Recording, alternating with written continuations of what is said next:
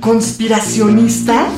No somos conspiranoicos y apoyo a movimientos que cuestionan el uso de la mascarilla o la eficacia de la mascarilla. ¿Terraplanistas? Según una encuesta del Instituto Datafoya, millones de brasileños creen que la Tierra es plana. ¿Recortes en la ciencia? No a los recortes en ciencia y tecnología. ¿Antivacunas? ¿Por qué me voy a vacunar si yo no me he enfermado? Mejor escucha a los que sí saben. DNA, un programa de ciencia para generar conciencia. Con tus científicos favoritos, Nadia Rivero, y Carlos Berja.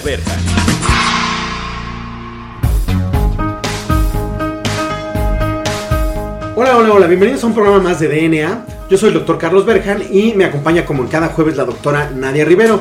Nadia, ¿qué tenemos hoy? ¿Qué invitado tenemos hoy? Hemos tenido, eh, pues hemos tenido la suerte de estar invitando a eh, diferentes directores de diferentes institutos y me parece que hoy tenemos un invitado muy especial que hablar un tema que está súper en, todos lados, ¿no? Y que además de eso es un experto y que no forma parte de la Gran Tenochtitlán, está en el interior de la República, ¿no? Y que para que vean que también se hace ciencia en el interior de la República, que es de mucha calidad y que eh, se puede comparar inclusive con grandes institutos. Entonces, ¿a quién tenemos, Nadia?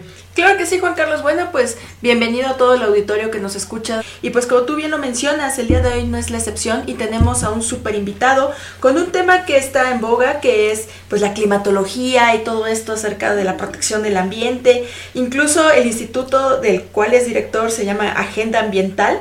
Entonces, ¿qué te parece si le damos la bienvenida al doctor Marcos Algara Siller, quien es profesor investigador de la Universidad Autónoma de San Luis Potosí? Es ingeniero civil con una máster in Environmental Sciences y es doctor en Ciencias Ambientales. Actualmente es director de la Agenda Ambiental de la Universidad Autónoma de San Luis Potosí y bueno, pues tiene participación en la carrera de Ingeniería Ambiental, en el programa multidisciplinario de posgrado en Ciencias Ambientales, forma parte también del comité académico del Interdisciplinary Masters of the Resource Efficient Cities de la Universidad Autónoma de San Luis Potosí, en el Shams University del Cairo en Egipto y de la University of Gatash Mada en Indonesia. También es importante resaltar que forma parte del Consejo Consultivo de Agua de San Luis Potosí en la Comisión Estatal del Agua y es representante de la Universidad Autónoma de San Luis Potosí ante el Consorcio Mexicano de Programas Ambientales Universitarios para el Desarrollo Sustentable Complexus. Bueno, eh, realiza investigación sobre ciudades sostenibles, investigación atmosférica, sequía y climatología urbana. Y bueno, pues es importante mencionar que también realiza trabajo de divulgación en un programa de radio semanal que se llama Revolución Sostenible. A ver si nos platica un poquito más al respecto. Entonces, le voy a dar la palabra a nuestro invitado el día de hoy, doctor Marcos Algara Siller. Muy buenas tardes, muchas gracias por aceptar nuestra invitación. ¿Cómo se encuentra el día de hoy? ¿Qué tal? Buenas tardes, ¿cómo están acá desde el Gran Tunal? Saludando a la Gran Tenochtitlán, como dicen, y qué bueno que mencionaste que pues no todo se hace desde la CDMX, como se llama ahora, ¿no? Hacemos grandes cosas también desde los estados de México. Así es, de hecho, uno de los objetivos de DNA es tener un viaje a través de la República Mexicana para poder dar a conocer la investigación que se realiza en el interior de la República y que vea nuestro auditorio que también es investigación de muy, muy alta calidad. Y en este sentido, a mí me gustaría comenzar esta entrevista preguntándote acerca de qué es Agenda Ambiental, de qué se trata es este instituto, esta asociación, cómo es que surge la idea de ambiental. Pues mira, eh, aunque el tema primordial de la invitación es de la climatología, pues Agenda Ambiental eh, es una oficina pues de la Rectoría de la Universidad Autónoma de San Potosí. Esto significa que hace varias cosas. Una parte es administrativa, que es eh, supervisar toda la gestión ambiental de la Universidad Autónoma. Tenemos siete campus en, a, a, lo largo del estado. Los que no conocen la geografía de San Luis es la forma de un perrito. Del este al oeste nos vamos y tenemos campus desde la parte tropical cerca del Golfo de México hasta la parte más eh, occidental, más desértica, en el campus de, de Salinas, que es un clima muy distinto. Y en estos campus de diverso tipo, con diversas carreras y población, pues nosotros, Agenda Ambiental, eh, ayudamos y coadyuvamos en los procesos desde la educación ambiental, eh, cursos en diferentes carreras, desde eh, posgrados o licenciaturas en, no sé, áreas de derechos, ciencias sociales, en diferentes ingenierías, apoyar para eh, incluir estas temáticas en la currícula, talleres específicos que necesitan, la incidencia del actuar diario es bien importante, la gestión institucional, esto es bien, bien importante, que las universidades no nada más prediquemos con programas, ¿no? Eh, carreras, posgrados, aquí tenemos más de 100 carreras y más de 100 posgrados, eh, todos con las certificaciones que, nacionales y internacionales, estamos eh, rankeados casi generalmente entre el lugar 3 y 5 de las mejores universidades de, México. Pero ¿qué pasa? Que, que, tengas buena investigación, buena educación y qué pasa con tu impacto en el día a día, ¿no? Tienes salones de clase, tienes residuos, tienes, usas agua, energía, y entonces Agenda Ambiental se funda en 1998 con la maestra Lucy Nieto Carabeo y en ese momento con el rector Jaime Valle Méndez, en un esfuerzo desde la Semanat para, con unos fondos que hubo en esa época, la Secretaría del Medio Ambiente, desde la Federación, para crear estas oficinas en las universidades que se dejaran, digamos, hay fondos, se concursan, las universidades dicen, yo levanto la mano, un proyecto, y la universidad, junto con otras eh, colegas con las que todavía nos relacionamos, creamos eh, oficinas similares, coordinación para el ambiente, etcétera, vincularnos y lo que esta invitación que me dan hoy, pues es una de las funciones también, hacer esta difusión de lo que hacemos para lograr también vinculación eh, local, estatal, hemos hecho proyectos con UNESCO, con en Alemania, con muchos países, entonces la, la, divulgación y el espacio que nos permiten hoy, pues nos, nos ayuda para cumplir con esta misión. Qué, qué importante y, y qué, bueno, me emociona mucho porque a veces pareciera que, que sale uno de, de, de, dos, tres instituciones y ya no hay más eh, más ciencia y, qué, padre que se pueda realmente eh, conocer, porque hay gente que nos ha dicho, oye, yo no sabía que existía esta universidad o que existía este tipo de investigación en México, más allá de estas dos, tres instituciones. Entonces, eh, en este sentido, y ya entrando en materia, ahora sí, la pregunta que yo siempre hago de inicio es, para nuestro auditorio que no es conocedor, ¿qué es climatología y cómo se come climatología para todos aquellos que no saben y dominan el tema? Muy bien, lo primero que hago, y esto es la materia de meteorología y climatología que doy en la licenciatura de ingeniería ambiental, es como, como digamos dar clase de plastilina 1, ¿no? Y el más básico, pues es para un público general es eh, lo primero que la gente que puede estar escuchando esto, digo, van a hablar de climatología y alguno en la mente sin querer, en su cerebro suena meteorología. Y entonces lo primero es cuál es la diferencia. Claro. Porque cuando vamos escuchando el radio, el que escucha radio en el coche o un podcast o lo que uno escuche ahora en medios con tantos este, medios que hay al, alcance y escuchan el clima para hoy, cosa que está equivocado. Yo ahorita les explico por qué. En realidad debería de, decir el estado del tiempo para hoy o el pronóstico del tiempo es tal. ¿Qué es la meteorología? Primero, es bien importante. La meteorología es cuánto llueve ahorita. Hoy llovió 10 milímetros de agua. Un aparato que se llama un pluviómetro y cuánto cae y es lo que llovió en un día son esos 10 milímetros, 5, lo que sea, es lo que llovió cero, usted en mi ventana, cielo despejado no va a llover, estoy seguro, entonces yo voy a decir que la meteorología al final del día fue cero lluvia. Esa es una cosa de meteorología y ahorita estamos aproximadamente 16 grados centígrados.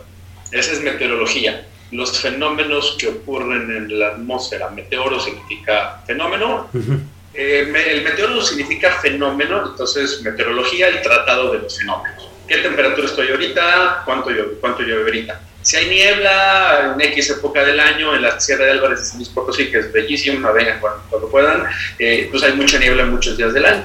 Pues aquí es el desierto, y a media hora volteo, agarro el carro, y llego a la Sierra de Álvarez, y de repente hay un bosque de encinos que es verde. ¿Por qué? No porque llueve más, porque tengo nieve. Entonces, ¿a qué les estoy diciendo ahorita? Ah, pues eso que se repite en el tiempo durante 30, 100 mil años, entonces, si llueve siempre en San Luis Potosí, la temporada de lluvias de junio a octubre más o menos, pues sí que llueve en este rango, que nos da una lluvia anual de 400 milímetros, y hace que en el resto del año no, y estás en esta zona, entonces el tipo de clima es semidesértico, el mar de tal tipo, bueno, hay características ya muy detalladas. Ah, si eso sucede en ese lugar, lo más seguro es que en otro lugar con la misma latitud, quiere decir del Ecuador hacia el norte o del Ecuador hacia el sur, de la misma geografía, la altitud, del nivel del mar, pues lo más seguro es que encuentre condiciones muy similares. Si yo le doy vuelta a la franja de la Tierra y veo dónde está el desierto del, Sahara, y me, doy, y me vengo hasta este continente, digamos, agarramos el desierto, me vengo para el poniente, y de repente estoy viendo yo el mapa mundi de, de, frente, y entonces encuentro, pues, que es la franja de los desiertos.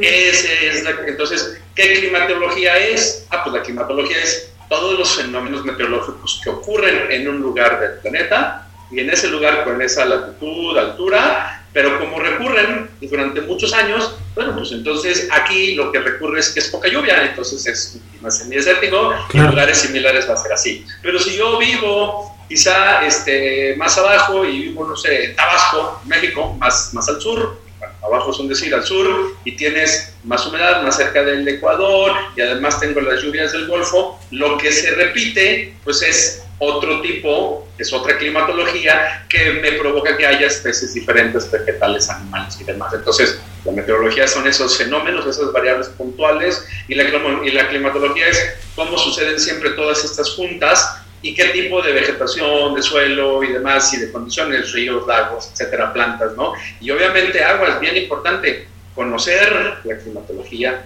nos permite tomar buenas decisiones, no nada más desde la ciencia, ay, soy experto, mira qué padre, sé mucho de climatología, desde el poder. Y lo dijo Montesquieu, el varón de Montesquieu, en El espíritu de las leyes, que es un texto por allá de hace cientos de años, de 200, 300 años, y dijo, el, el clima es el primero y más poderoso de todos los imperios. Me acuerdo esa frase, la estudié en tercera secundaria, y nunca se me olvidó. Un gobernante un estado, un presidente, tiene que tomar decisiones de qué, actividades productivas para San Luis Potosí, cuáles son, en dónde el invierno, dónde nos falta. Hacemos zonas industriales, megazonas industriales en un semidesierto ¿Y cómo voy a darle agua dentro de 20 años o ahorita? Entonces tenemos una bronca. ¿Cómo le hago si para moverme, si el tipo de clima, si el recurso, si el mineral, etcétera, no? Y tomamos decisiones muchas veces lejos y ahora con toda esta moda de las fake news, de la desinformación o de no pelar la ciencia para la toma de decisiones.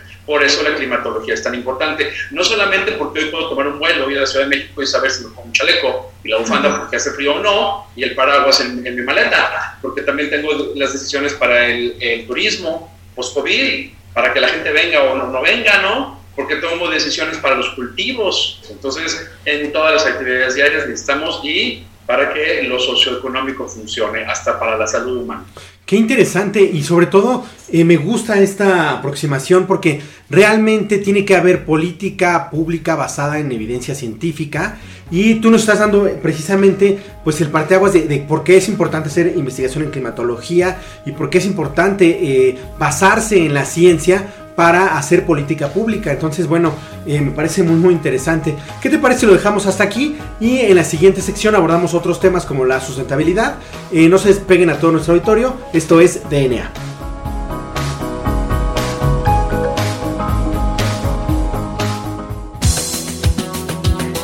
Volvemos en menos de lo que tus genes se traducen a proteínas.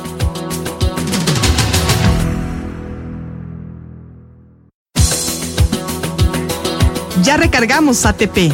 Continuamos.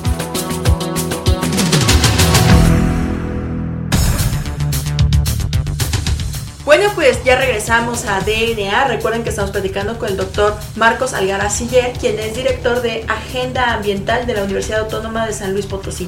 Y en la sección pasada estábamos platicando acerca de pues cuál es el impacto de estudiar climatología, de realizar investigación en climatología. Y tú, Juan Carlos, cerraste esa sección mencionando que es muy importante realizar toma de decisiones basada en evidencia científica. Y en este sentido me gustaría preguntarte, Marcos, ¿Qué tanto esto aplica en México? ¿Realmente sí se, sí se está cumpliendo la toma de decisiones basada en evidencia, sobre todo en esta parte de climatología y desarrollo de ciudades sostenibles? ¿Qué opinas tú al respecto? Este, opino que sí, ¿no? sí, porque a veces sí, obviamente, pero no como se debería, ¿no? Digamos, no al nivel que se requiere. A veces unos gobiernos, cualquiera, el que quieran, locales, gobernadores, presidentes actuales y pasados, en ciertas cosas que les convienen, toman la ciencia y dicen, aquí está lo que yo quiero hacer, este tal proyecto, como los megaproyectos que todos los enseños tienen. Otros dicen, yo mejor ni me meto en eso y se van por la libre, incluso en contra de la ley. Y esto, pues bueno, lo podemos ubicar y es una tendencia más o menos común, ¿no? Veces lo toman muy en cuenta y utilizan todas las cosas buenas desde la ciencia y a veces simplemente las ocultan porque bloquean los proyectos, etcétera, o las decisiones que tienen que ver pues, con intereses, no sé, ya sea para aportar recursos para programas sociales, ya sea para empresariales, etcétera. No importa cuáles. el no hacerle caso a la ciencia es un error de todas maneras, sean los fines que sean. Y un ejemplo es lo que pues, ahorita digo, es un ejemplo este, más bien desde lo mundial, la COP26 es la conferencia de las partes número 26 que se acaba de desarrollar en Glasgow, Escocia, y de la cual afortunadamente, además yo tengo un programa de radio que ahorita te voy a platicar, hicimos un enlace en tiempo real, en vivo, este, con em, una estudiante egresada de la Universidad Autónoma de San Potosí. Eh, eh, bueno, ella está haciendo una, una, estancia y ella consiguió pasas y nos estuvo reportando desde dentro y dice el ambiente tenso, ¿no? Los funcionarios, los presidentes y sus secretarios adentro, pues tomando decisiones X países por conveniencias de un tipo y otro, y los grupos activistas en un círculo alrededor, en un pabellón, presionando que en un caso muy práctico había un tema de deforestación que al parecer México no, no quería firmar, México y X número de países, muchos, pues no, no es México, sino muchos países dijeron yo no me meto en eso, yo no firmo, era uno de los acuerdos intermedios de esta COP, y entonces los grupos sociales reportando en vivo dijeron aguas, y hacen ruido redes sociales, medios como este, como el programa, ¿no? Este, y lograron que los países cambiaran de parecer, ¿no? Porque sí, las masas y de repente se viralizó y la gente pues se enojó. Dijeron, oye, ¿por qué no quieres firmar esto? ¿Por qué no se entra del otro? Hubo cosas al revés, donde México era líder y de repente, digan, México está siendo líder en esto, lleguenle, y entonces pues de repente jalas, ¿no? Entonces es bien, bien importante la participación para que los gobiernos tomen las decisiones y la participación, como hablábamos ahorita en el corte, de que los que somos, eh, los que estamos dentro de la academia y dentro de la ciencia, con doctorado, etcétera, pues no por eso ya no, digamos, hacemos nuestros artículos científicos y nos olvidamos, sino también claro. hacer esta labor que ustedes hacen, que yo hago, de divulgar la ciencia en este tema sobre climatología que tiene que ver, porque la COP26 es cómo le hacemos para que no lleguemos a este cambio climático horrible que se hace unos meses el panel intergubernamental de cambio climático anunció que ya estamos 1.1, 1.2 grados ya arriba, ya aprobado desde, sí.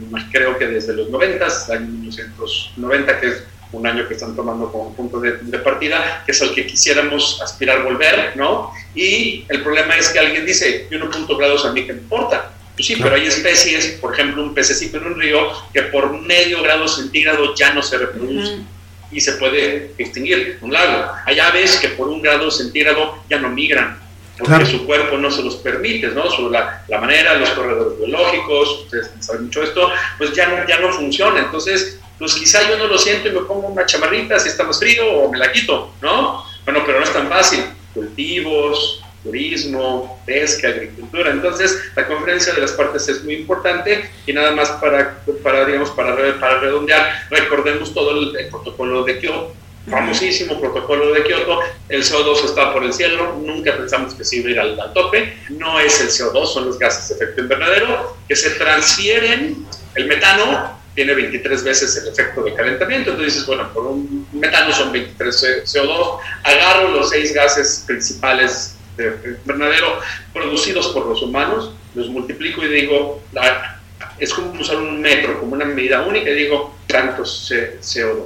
Pero es tanto y es tan exceso que nunca se había visto que le estamos ganando los ciclos naturales de la climatología que platicamos en el bloque pasado. Sí. Entonces ya le ganamos al ciclo, ya es más caliente que lo que debería, o más frío, o más así, ya sabes, bueno, en este caso caliente. Y entonces, pues bueno, ahí está una, una de las importancias. Lamentablemente, se en, hicieron una meme infografía, ya sabes, los, los, activistas que me pusieron por ahí, este, salió en redes y, y, y, pusieron la foto de los presidentes que no fueron a la COP.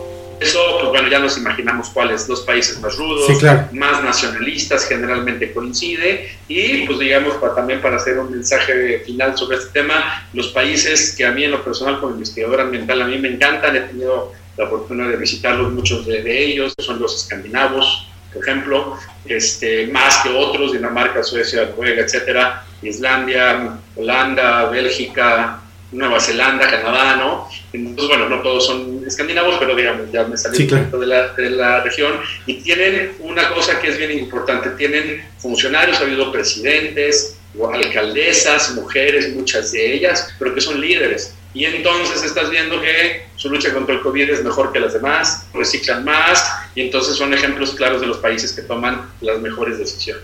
Qué interesante. Y en este sentido, eh, nos platicabas eh, en el corte de educación ambiental. ¿Qué hay de educación ambiental y eh, se puede accesar a ella fácilmente en alguna plataforma. Bueno, pues pásenle a la página de ambiental.uaslp.mx, que es de la Agenda Ambiental de la Universidad Autónoma de San Luis Potosí, acá en México, por si alguien que no es de este país está escuchando. Platicaba incluso con mi coordinadora del tema de, educación ambiental hace unos días de hoy, cómo utilizar estos recursos que le pudiéramos llamar de la cultura pop, o sea, popular. ¿no? Cuando hablas de rock pop, pues es ese rock que se escucha en radio diario, no quizá el alternativo ni el exótico, sino eso. Esa, esa cultura masiva, a mí me gusta el cine, así por ejemplo la película Duna, que es un gran ejemplo en tema de, de ambiente, es una película difícil, mucha gente dice, no, yo no, pero estéticamente es fabulosa, la mente te se vuela, te quedas así como tonto viendo esa, esa película, este, gráfica, fotográfica, yo soy fotógrafo, me encanta, artísticamente es increíble. No es una película quizá tan asequible, hay otras un poquito más fáciles como la de Avatar, aquella película de James Cameron, ¿no? Claro. Y ese, ese, es el tema de la depredación. Los humanos llegan a un planeta que está súper lejos y agarran un metal. Es exactamente lo que estamos haciendo en Brasil, en el Amazonas, tumbando árboles y agarrando lo que podamos ver. Otras películas para niños como Wally, ¿no? El robotcito este. Claro, Wally.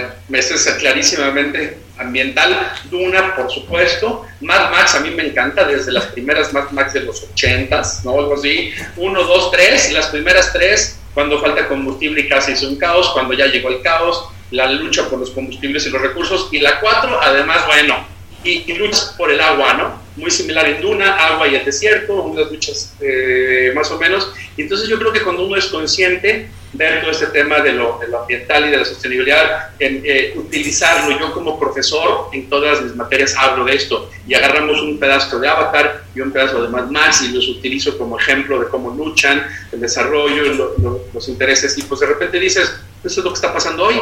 Y, este, bueno, esa es la, parte pop, pero lleguenle a Netflix, Amazon y todas estas sistemas y yo les recomendaría una, una que se llama En pocas palabras, que son unos documentales, y hay dos, una de la crisis del agua y uno sobre los huracanes. Son bien padres, 22 minutos o algo así, 25. Claro. Y bueno, con todas estas recomendaciones que nos das, Marcos, a mí me gustaría preguntarte, ¿crees que sí lleguemos a tener ciudades sostenibles? ¿Crees que sí se pueda desarrollar esta utopía hasta cierto punto en, por ejemplo, México o en algunos otros países de Latinoamérica?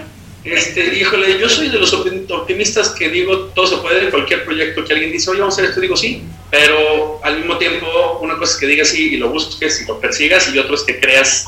La sostenibilidad es una utopía. No voy a entrar en clase, no es hora de materia, nos queda casi nada tiempo, pero tenemos que buscar las, las utopías, o sea, que lo más padre es llegar a ese camino, o sea, tratar de buscarlo y encontrarlo. Entre más busquemos ese camino del desarrollo sostenible, con todas sus letras y, y, elementos, pero tenemos que buscarlo. Y para eso, como comentario de aprovechando, aprovechando como comercial, mencionaste al inicio que estoy en una maestría que se llama eh, Maestría Interdisciplinaria en Ciudades Sostenibles. La creamos con colegas en Alemania, Egipto, Kenia, Indonesia y México, y ya la tenemos en, en Cairo, en, en Yogyakarta en Indonesia y en San Luis Potosí. Arrancamos en octubre del año pasado, estamos ya en la segunda generación y en la página de Agenda Ambiental pueden encontrar la liga para la convocatoria de la maestría y es justamente para ciudades sostenibles desde diferentes disciplinas, desde el derecho hasta la biología si ustedes quieren. Bueno, pues ahí lo tiene el auditorio por si está interesado, pues consultar más sobre esta maestría. Muy bien, pues, híjole, yo no puedo decir que estoy muy, muy emocionado y no me gustaría terminar el programa porque aparte estoy aprendiendo muchísimo, pero bueno, desgraciadamente se nos acaba el tiempo y llegamos a la última sección de nuestro programa en donde eh, hacemos dos preguntas. Nadia, ¿cuáles son esas dos preguntas? Bueno, la primera ya se nos adelantó un poquito Marcos, pero es referente a alguna recomendación que pueda estar relacionada con el tema, en este caso de sostenibilidad. Y la siguiente pregunta es acerca de tu canción favorita. Pues bueno, escuchen ya sea en línea o en vivo esto en el Spotify eh, gracias al Spotify se, graba este, en vivo eh, a través de radio y televisión.uslp.mx los miércoles de 12 a 1, Revolución Sostenible. Y sobre música, ¿verdad? Descubrí esta canción hace unos pocos meses y a este, este cantante se llama Este Man, así se hace llamar. Y hace un dueto con Natalia Lafourcade. Tiene una rola que se llama Caótica Belleza me agarró y dije voy a escuchar todas las rolas de este cuate. Es una composición que tiene que ver con el caos en la naturaleza y el intento de los humanos de ordenar el caos. Muy bien, bueno, pues vamos a escucharla. Hoy puedo ver lo que yo fui,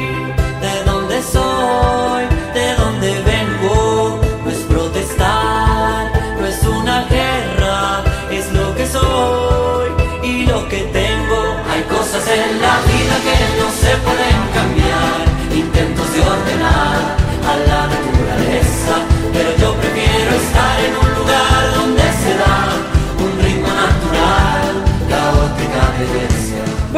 pues ya regresamos. Te agradecemos, Marcos Alguera Siller, por participar en nuestro programa DNA y esperamos tenerte nuevamente en los micrófonos. Claro que sí, muchas gracias y los voy a invitar yo también a ustedes. Perfecto, quedamos abiertos a las invitaciones. Y bueno, pues yo soy la doctora Nadia Rivero. Agradecemos también a nuestra productora Claudia Flores y a la estación Ciudadana 660. Y bueno, no me queda más que despedirme. Yo soy la doctora Nadia Rivero Yo soy el doctor Carlos Berjan. y esto fue DNA. Hasta la próxima.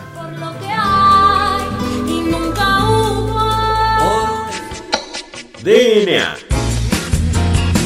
La materia no se crea ni se destruye, solo se transforma. Nos vemos en el próximo programa de DNA.